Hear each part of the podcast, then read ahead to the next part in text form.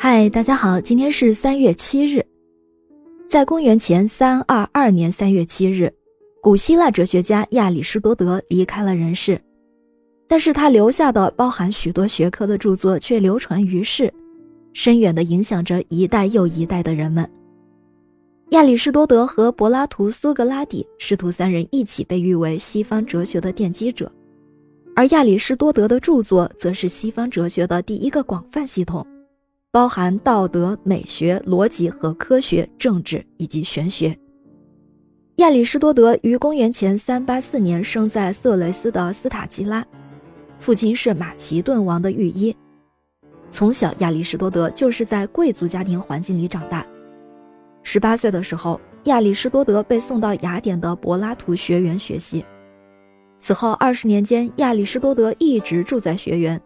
直到老师柏拉图在公元前三四七年去世，亚里士多德虽然是柏拉图的得意门生，但实际上这师徒二人在很多哲学观点上都是不相同的。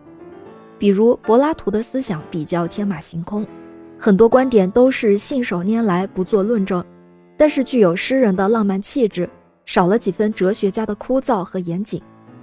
而亚里士多德则恰恰相反，他是形式逻辑的创始人。他更喜欢用严谨的逻辑推理去证明自己的观点。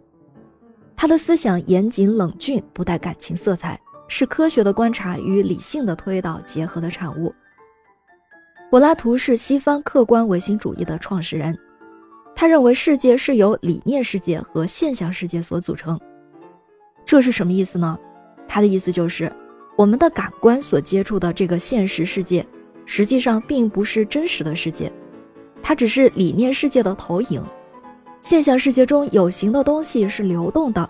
但是构成这些有形物质的形式或理念却是永恒不变的，非常的深奥晦涩，对不对？其实柏拉图在他的《理想国》中就说过这么一个故事来解释他的理论，故事就是有一群囚犯自出生起就居住在一个洞穴之中，而且他们的手脚被捆绑，无法转身，只能背对洞口。在他们的身后燃烧着一堆火，将一些木偶的影像投射在他们面前的墙壁上。由于他们看不到其他任何东西，所以这些囚犯就会将墙壁上晃动的影子当做真实的事物。直到有一天，其中的一个人挣脱了枷锁，走出洞口，第一次看到了真实的事物，才明白墙壁上的那些影像只是真实世界投射在他们眼前的影像，是虚幻的、不真实的。他返回洞穴，试图向其他人解释，希望引导他们看到更真实的世界。然而，那些囚犯根本就不相信他，他们想象不出比洞穴更真实的世界。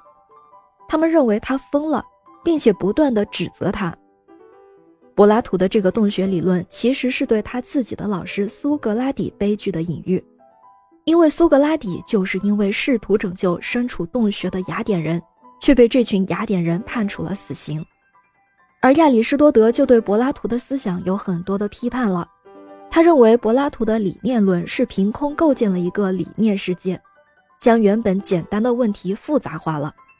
因为我们所处、所感、所知，以及所要研究探讨的，就是我们的现实世界，所以没有必要再构建一个虚无缥缈的理念世界。在后世拉斐尔创作的名画《雅典学院》中，就很有意思地表现了师徒二人的分歧。在画中，柏拉图和亚里士多德占据了绝对的 C 位。柏拉图须发皆白，手指天空；亚里士多德风华正茂，一手抚地。两人眼神碰撞，似乎正处于一种激烈的辩论之中。亚里士多德就有这么一句名言：“无爱无师。”无更爱真理。柏拉图去世之后，亚里士多德同样无法忍受新的学员首脑西普斯的观点，于是就离开了雅典。但是学者观念不同归观念不同，几位学者之间依然保持着良好的关系。就像亚里士多德这么反对柏拉图的观念，但是并不阻碍亚里士多德就是柏拉图的得意门生。当然，除了哲学，亚里士多德还研究了当时几乎所有的学科，包括解剖学、天文学、经济学、地理学、物理学、动物学、美学、形而上学、心理学以及神学、教育、文学、诗歌等等。很多人都认为亚里士多德可能是在那个时代里最后一个精通所有学科和既有智慧的人了。感谢您收听今天的故事，咩咩 Radio 陪伴每一个今天。